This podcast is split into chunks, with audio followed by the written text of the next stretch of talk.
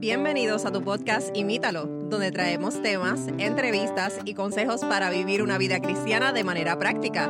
Así que mantente conectado, búscanos en Instagram como podcast Imítalo y recuerda que, imitando a Jesús, vivimos en plenitud. Saludos y bienvenidos nuevamente a otro episodio más de tu podcast Imítalo. Nuevamente nos encontramos aquí, Magdiel. Saludos. Uh, saludos amigos, saludos Matthew. Estamos aquí contentos de poder estar eh, nuevamente con ustedes luego de unas semanitas que hemos estado ahí un poquito... De vacaciones. casi, casi de vacaciones, casi de, de, de, otros compromisos, pero estamos de vuelta, estamos contentos de poder estar aquí, esperamos eh, poder mantenernos consistentes con ustedes, sabemos que nos esperan, que están deseosos de escuchar eh, los temas que traemos que esperamos que sean de bendición para ustedes como lo son para nosotros cuando los estudiamos. Y hoy no es la excepción, más bien. Traemos una temática quizás un tanto olvidada o no hablada mucho, no muy popular. Digamos, uh -huh. podemos decir que eso no, no, es, no es algo que pensamos que es muy relevante para nosotros hoy. Y es el, la temática del sacerdocio. Eh, y cuando pensamos en eso, pensamos en un sacerdote, pensamos en una iglesia. Eh, Quizás la iglesia católica, católica que, que, que normalmente uh -huh. llaman, ¿verdad? Tienen el, el, el, formalmente el título de sacerdote.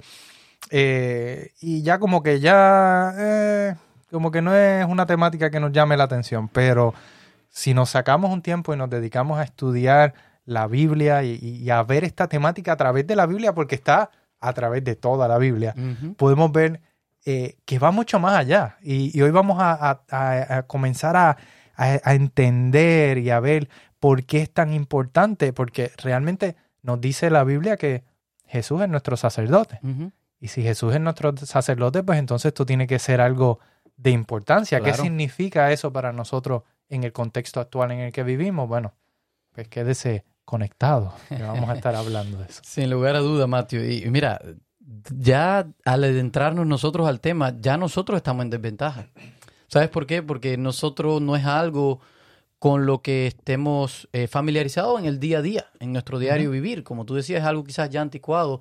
Eh, sin embargo, para el pueblo de Israel era algo totalmente común, totalmente con lo que ellos están eh, familiarizados. Y en el antiguo Israel, el lugar, eh, pudiéramos decir, más importante era precisamente el tabernáculo. Eh, ¿Qué cosa es eh, el tabernáculo? Pues eh, es el lugar, es la tienda que ellos cargaban mientras se movían en su camino hacia la tierra prometida. Y, y, lo que lo hacía importante, lo que hacía de este lugar un lugar santo, era que la presencia de Dios uh -huh. habitaba en aquel lugar. también allí habían unas personas que trabajaban.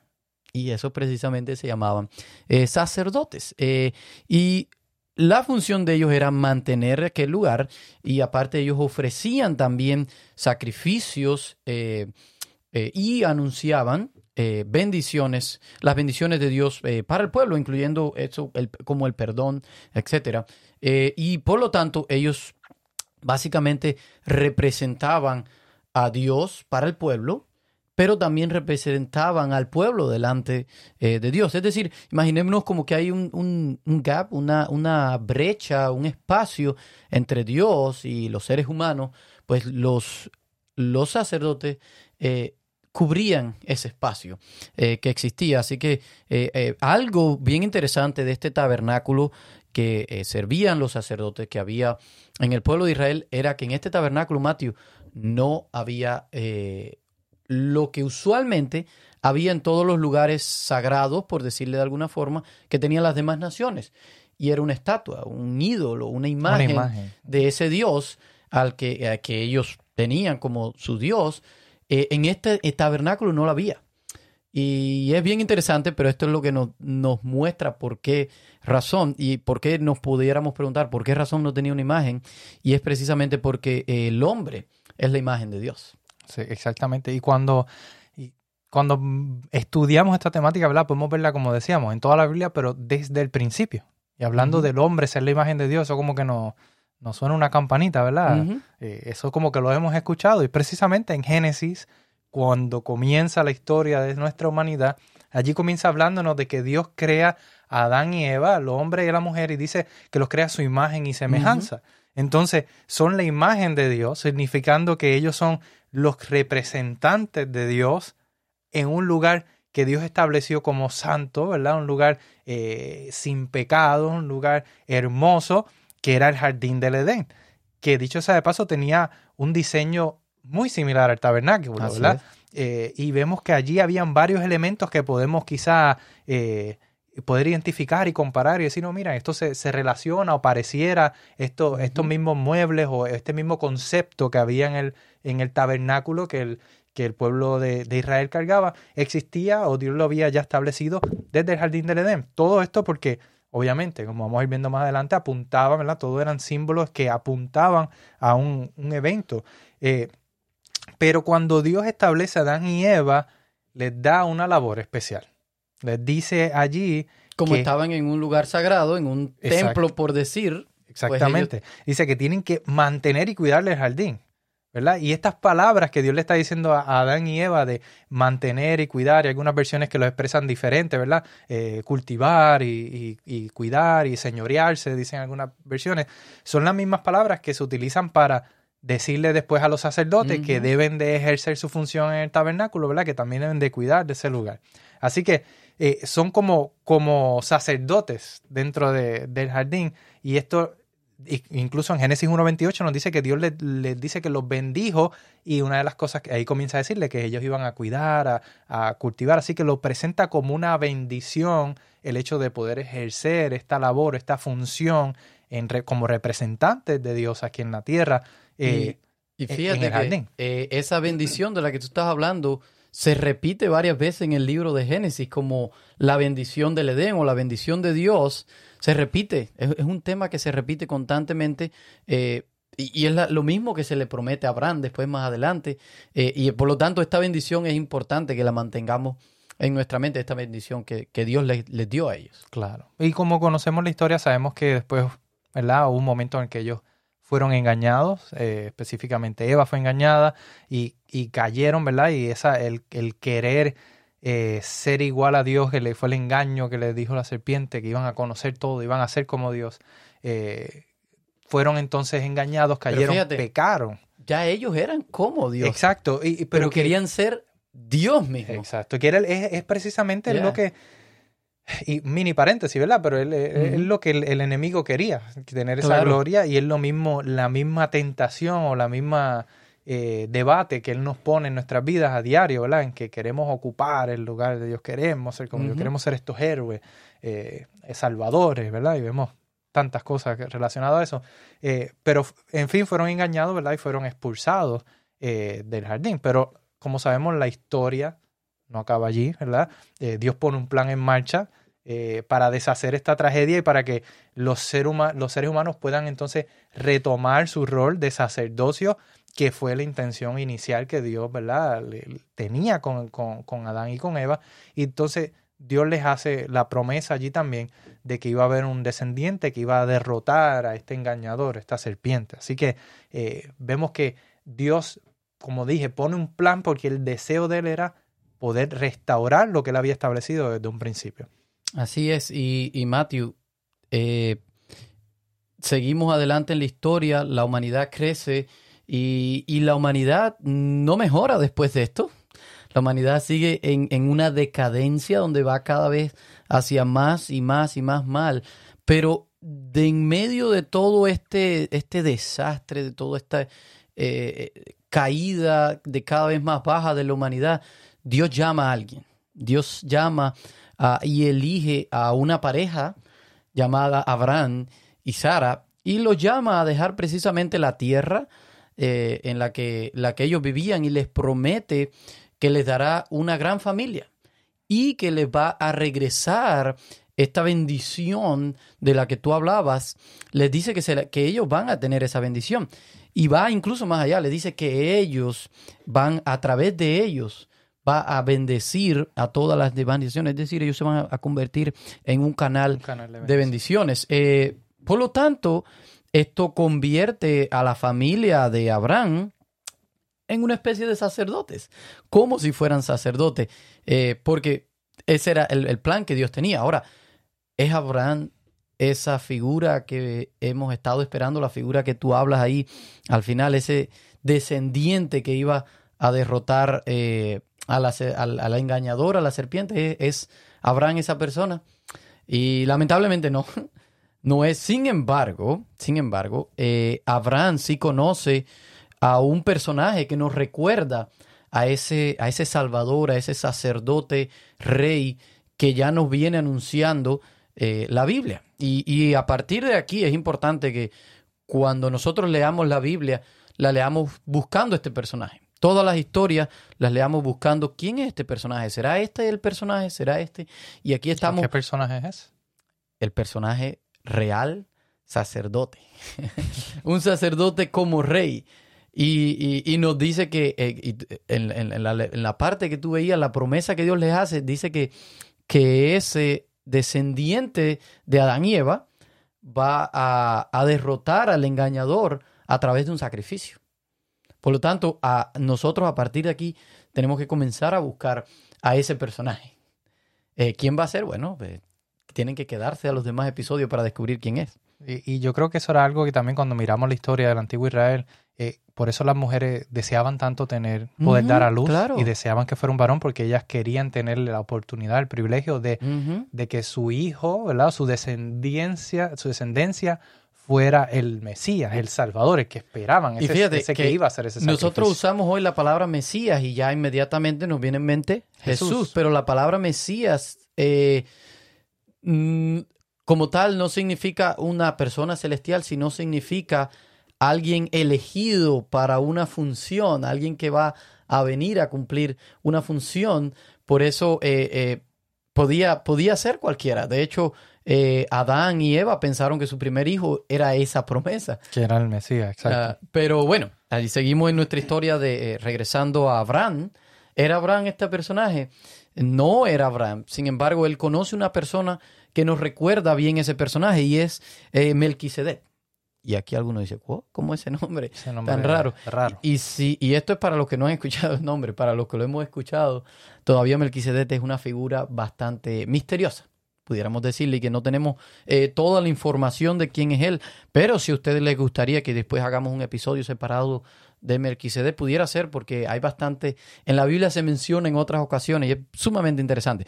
Pero el caso es que cuando nos se encuentra Abraham con esta persona, pues eh, Lot, que era el sobrino de Abraham, había sido llevado prisionero eh, por el rey Kedalomer, que había venido y había conquistado y se había llevado a Lot y a su familia prisioneros. Entonces Abraham no le gusta esto y él junta a 300 hombres y vaya y pelea con mm, Kedalomer, era uno de los reyes que se habían juntado, o él lo había juntado a muchos reinos para venir a conquistar.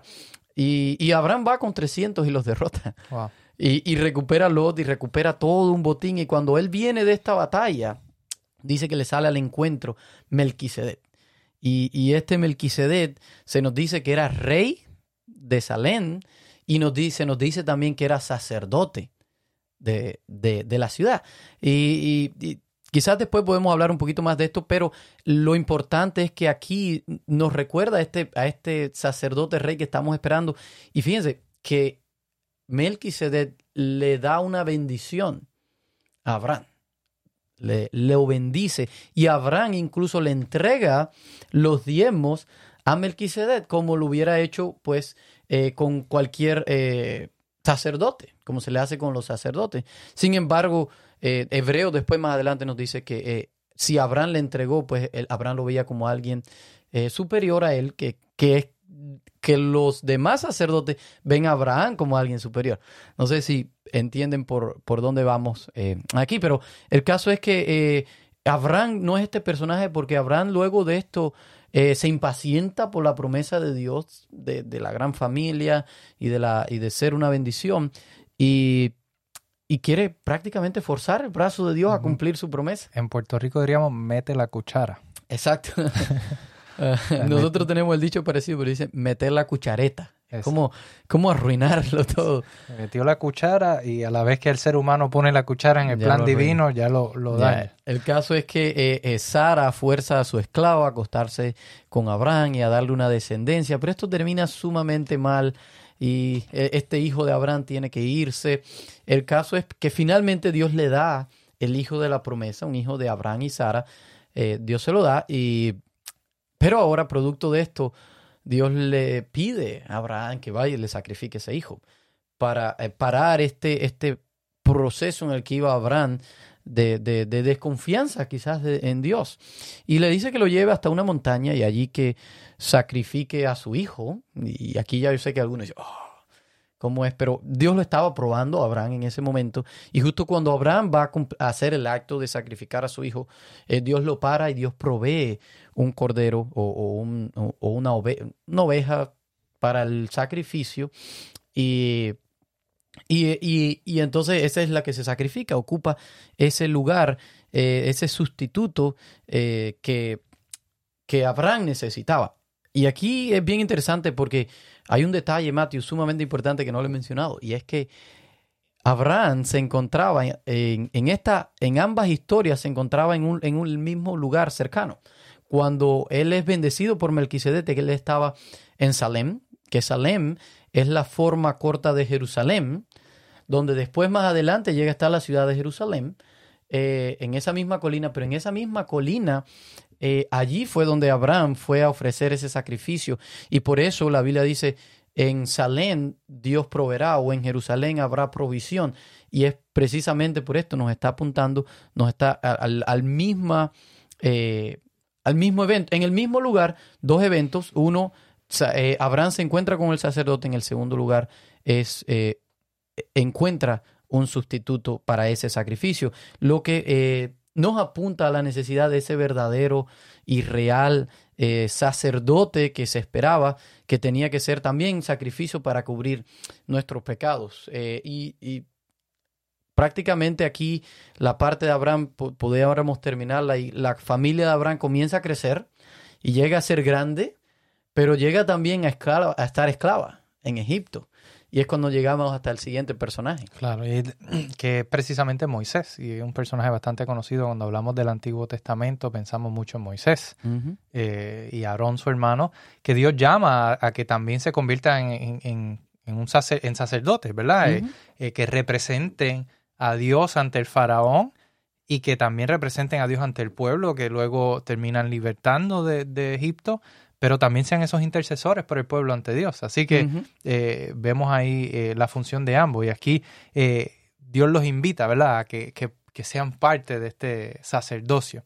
Pero ellos temen a Dios y no quieren cumplir, digamos... De hecho, los llama un reino de sacerdotes. Claro, y, Dios no, no Dios, el, Moisés y, y Aarón temen de, cumplir con este llamado. ¿verdad? Vemos cómo Moisés puso muchas excusas cuando Dios lo llamó eh, a, libertar su pueblo, a convertirse en este, en este líder del pueblo de Dios. Y, tienen como que ese, ese temor. Pero, ah, Matilde, ¿ibas a decir algo? Sí, eh, para ubicarnos un poquito en, el, en qué historia tú estás hablando. Ellos llegaron, el pueblo sale de Egipto, ¿verdad? Y llega hasta, hasta el Sinaí, donde allí tú dices como Dios se les muestra y los llama, los invita a ser un reino de sacerdotes, pero ellos se niegan a ser ese reino. Ellos no quieren ser ese reino porque, como tú decías, tienen miedo. Por lo tanto, le dicen a Moisés, no, no queremos ir cerca de Dios. Ve tú, Ve tú y habla por nosotros con Dios y tú entonces nos dices. Y ahí vemos la función de Moisés como, como intercesor. Como intercesor, que donde cuando Moisés entonces sube al monte Sinaí. Exacto, el famoso evento donde le da los mandamientos y le enseña el, plano del santuario y como tú decías también le está enseñando una figura. Claro. Y, también aquí podemos ver cómo eh, Moisés también eh, de cierta forma se ofrece como, por, parte del pueblo, ¿verdad? Porque presentarse ante la presencia de Dios era mortal para cualquier persona. y, Moisés precisamente es quien va en nombre de, del pueblo, pero dice también, ¿verdad? Cuando él baja de, la presencia de Dios, su, su él mismo, su vestidura, él, él reflejaba eh, a Dios mismo, ¿verdad? Con, con por haber estado en, su presencia. Sí, que eh, ¿a qué tú te refieres con eso de que eh, Él ofrece su vida, ¿no? mientras Dios le está dando toda esta información a Moisés ahí arriba, pasó mucho tiempo, y Moisés le está, Dios le está dando los mandamientos a Moisés. Y el segundo mandamiento dice, no tendrás imágenes. Y el pueblo, y el pueblo abajo estaba siendo guiado por quien Dios estaba comisionando como sacerdote, estaba siendo guiado por Aarón, en idolatría, en hacer un ídolo. Y, y Dios se enoja mucho y dice, Dios, los voy a destruir a todos. Ya estoy harto, estoy cansado de este pueblo, los voy a destruir. Y ahí es lo que viene, lo que tú dices. Moisés ofrece su propia vida, Moisés intercede por el pueblo y le dice, no los destruyas, destruyeme a mí. Y, Dios se compadece y Dios no los destruye. Pero ahí vemos ese rol de, Moisés. De intercesor. De intercesor. Incluso pone su vida por la, de, por la del pueblo. Pero a pesar de todas estas características positivas que pudiéramos recalcar de Moisés, que, que apuntaban a quizás el sacerdote que se esperaba, ¿verdad? Porque eh, intercesor, eh, da su vida, eh, pero a pesar de todo esto, Moisés vemos más adelante en la historia que no era el, Salvador o el Mesías esperado porque igual también falló. Y falló al punto de que no pudo entrar en la tierra prometida en la tierra, eh, digamos aquí de este mundo, la tierra prometida, pues luego si seguimos estudiando su historia vemos que luego Dios lo resucita y lo lleva a vivir con él, pero eh, fue solo una imagen, entonces todavía seguimos esperando quién es entonces este, este sacerdote o este, eh, este Mesías esperado, este intercesor que estamos esperando, aquel que va a dar realmente su vida. Y ahí entonces donde pasamos a otro personaje interesante también. Así es, y, y, como hablábamos del, de Aarón y de su, descendencia, los levitas eran los únicos que podían ser los sacerdotes, ¿verdad? Eh, pero lo que nos enseña la historia es que eh, eh, este, este primer acto de Aarón de liderar al pueblo hacia la idolatría fue solo el primero de muchos que los hijos de Aarón y el resto del sacerdocio fue cada vez entrando cada vez en más corrupción y liderando hacia el mal al pueblo. Por lo tanto, el pueblo le pide a Dios un rey y eventualmente Dios le da un rey. Eh, y, Dios, el rey que levanta, es un rey que verdaderamente confía en él, un, rey que incluso llegó a vencer al enemigo eh, más temido, más poderoso de Israel. Y estamos hablando precisamente del rey David, un personaje extraordinario en la Biblia. Uno de los reyes más reconocidos, digamos. El más, el más, sin lugar a dudas. Del Antiguo Testamento de la Biblia en general. es el, después de Jesús, fíjate, después de Jesús es el único que se le cantan salmos. Y, y siempre cuando miramos en el, Nuevo, en el, Nuevo, Testamento siempre hablaban de, del rey David y del rey David y el linaje de David y todo era David, era el, ese y aquí vamos a ver por qué, por qué David era tan importante. Tiene mucho, mucho, Matthew, mucho que ver con esto. Y, y parte de lo que hace David en cuanto él comienza a reinar, de lo primero, es él establece como la capital de su reino a Jerusalén a esta ciudad que está en aquella montaña, como, como decíamos, y es la misma montaña donde Abraham se encontró con Melquisedec y él lo bendijo, donde también más tarde Dios proveyó eh, ese sustituto. ¿Y qué es lo que hace David? Pues David trae el tabernáculo, lo trae hasta la capital y lo pone en la cima, en lo más alto, pone allí el tabernáculo, pone allí eh, el arca, y allí David ofrece eh, sacrificios y David entra con una gran fiesta celebrando. ¿Y tú sabes cómo viene vestido David? Precisamente como un sacerdote. Y ofrece un banquete para todo el pueblo, hace sacrificios por el pueblo y termina bendiciendo a todo el pueblo. Es decir, pues entonces es David el sacerdote que estaban esperando. bueno, fíjate si Dios aceptó tanto eso que hizo David y le, y le, y le gustó o Dios aceptó ese sacrificio de David, que después de este evento, Dios le promete, mira, ah, va a venir un descendiente de ti, un descendiente que va a reinar por siempre, un descendiente que va a ser sacerdote eterno. Eh, por lo tanto, no fue David. Y te voy a decir ahora por qué. Eh, pero hay un salmo ah, hermosísimo que a mí me encanta. Es el Salmo 110, donde David canta eh, esa promesa que Dios le hizo de que uno de sus descendientes iba a sentarse en el trono por siempre, iba a ser un sacerdote eh, real que iba a cubrir por todos eh, los pecados del pueblo. Así que eh, la pregunta que tú haces, ¿por qué, ¿por qué no puede ser David si, si parece genial, estupendo, no? Tremendo, de ah. buen parecer, libertador, de porque buen parecer, importante. libertó al pueblo del gigante. Claro, claro. está haciendo esta función tan, tan bonita de interceder, de sacrificio. ¿Por qué no fue David? Ah, es bien interesante porque sabemos que después de esto David eh, comete varios errores, comete muchísimos. y, y, David es una historia bastante conocida, por eso no lo voy a tocar la parte donde él se acuesta con una de las esposas de su soldado, después lo manda a matar. Pero hay una parte todavía que, que es la, para mí la culminación de, de lo que eh, David falló, y es que David censa a, a su pueblo, justo cuando iba a ir a una guerra. Tenía una guerra y David censa a su pueblo. ¿Para qué se censaba en el antigüedad? Se censa que se, se contabiliza. Contabilizó a todas las personas, sobre todo a los hombres. ¿Por qué David fue a contabilizar a los hombres? Era para saber con cuántos hombres contaba para la guerra. ¿Qué nos dice esto? Que no estaba confiando en Dios como en el pasado para que los liberara de la batalla. Y esto decepcionó mucho a Dios y, enojó a Dios. Entonces, eh, la historia está bien impresionante. Vayan y leanla en 2 de Samuel 24. Eh, pero Dios le da unas opciones. El caso es que David dice, yo me voy siempre con la misericordia de Dios, porque a lo mejor Dios tiene misericordia. El caso es que al otro día David se levanta y ve el ángel eh, destructor, el ángel del Señor que viene y, ve la mortandad.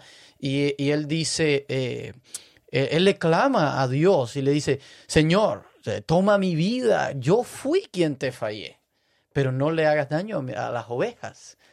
Y, Dios se compadece y Dios no, no le hace daño al pueblo, eh, ni a David. Pero eh, aquí vemos algo bien interesante y es este, hizo como Moisés. Moisés también ofreció su vida por el pueblo. También Isaac fue eh, ofrecido o fue llevado como sustituto por, por, los pecados de Abraham que después Dios provee. Pero aquí también vemos a David ofreciendo, vemos ese patrón. Y ese patrón de, de, ofrecer nos lleva inevitablemente al sacrificio perfecto, que es Jesús, y es precisamente eh, lo que vamos a estar hablando en el episodio siguiente. Así que eh, les invitamos que si quieren saber eh, cómo termina esta historia, se mantengan conectados con el siguiente episodio. Claro que sí, vamos a estar viendo cómo, cómo las características y, y, realmente, no solamente las características, sino realmente quién pudo cumplir como sacerdote con su rol y cómo eh, puede hacer eh, eh, ese sacer, pudo hacer esa, esa, no solamente cumplir con los requisitos, pero sino también está aún intercediendo por nosotros como un sacerdote en el reino de los cielos. Así que vamos a estar hablando y explicando un poco más de esto. Les invitamos a que se mantengan conectados, ¿verdad? y Matiel, ¿qué tal si oramos para que el Señor nos ayude a, que podamos nosotros ser esos sacerdotes, cumplir con ese rol que el Señor nos ha llamado también, aunque imperfectos que somos, ¿verdad? No podemos cumplir con ese, e, e, esos requisitos perfectos que Él cumplió, pero sí tenemos un rol que cumplir como sacerdotes. Y déjenme decirles, para que se emocionen más y se conecten, que nosotros nos llamamos cristianismo práctico. Que déjenme decirles que hay mucho práctico en esto, solo permítanos llegar hasta allí. Claro que sí. Vamos a ver cómo eso, todo esto que hemos hablado, porque toda la Biblia, Magdel, todo tiene una aplicación para nosotros hoy. Así que oremos. Padre Señor, te damos las gracias porque podemos ver en tu palabra, Señor, muchas enseñanzas interesantes, muchos temas eh, de interés, temas que nos ayudan a nosotros también en nuestro diario vivir, Señor. Y esta temática del sacerdocio no es la excepción, Señor. Hay mucho que aprender, hay mucho que entender de tu función como sumo sacerdote, Señor, pero también hay mucho que hacer de nuestra parte, Señor, eh, también en poner en práctica muchos de estos eh, consejos y muchas de estas cosas, Señor, que tú deseas para nosotros, para que podamos vivir eh, vidas agradables a ti. ¿Cómo se aplica esto a nuestro contexto, Señor? Y cómo podemos también nosotros convertirnos en representantes tuyos en esta tierra, Señor. Ayúdanos a verlo a través del estudio de tu palabra y bendice a aquellas personas, Señor, que sinceramente eh, desean conocerte, desean compartirte, desean eh, poder ser intercesores por sus familiares, por sus amigos, sus compañeros de trabajo, para que tú también obres en sus vidas, Señor. Danos la fuerza, eh, ayúdanos en los problemas o situaciones que podamos estar pasando, Señor, y ayúdanos a siempre reconocer que tú eres nuestro Señor, nuestro Salvador y que estás ahí siempre para nosotros. En el nombre de Jesús. Amén. Amigos, les esperamos en el próximo episodio de esta serie. Esperamos que continúen conectados. Les esperamos. Gracias por escucharnos. Envíanos tus preguntas y o sugerencias a través de Instagram a Podcast Imítalo o por correo electrónico a imítalo.wpssda.org.